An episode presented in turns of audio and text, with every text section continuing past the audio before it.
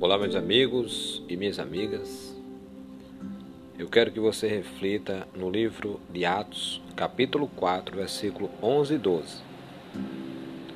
Narração: Ivanildo Paulo.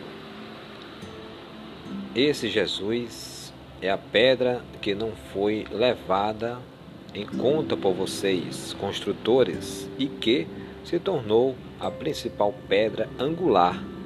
Além disso, não há salvação em mais ninguém, pois não há outro nome debaixo do céu que tenha sido dado aos homens pelo qual devemos ser salvos. Aqui fala claramente que não há salvação debaixo do, do, do, do céu a não ser Jesus.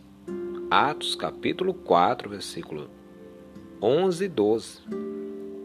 Você que tem uma Bíblia, abra em Atos capítulo 4, versículo 11 e 12, no tempo que você tiver disponível.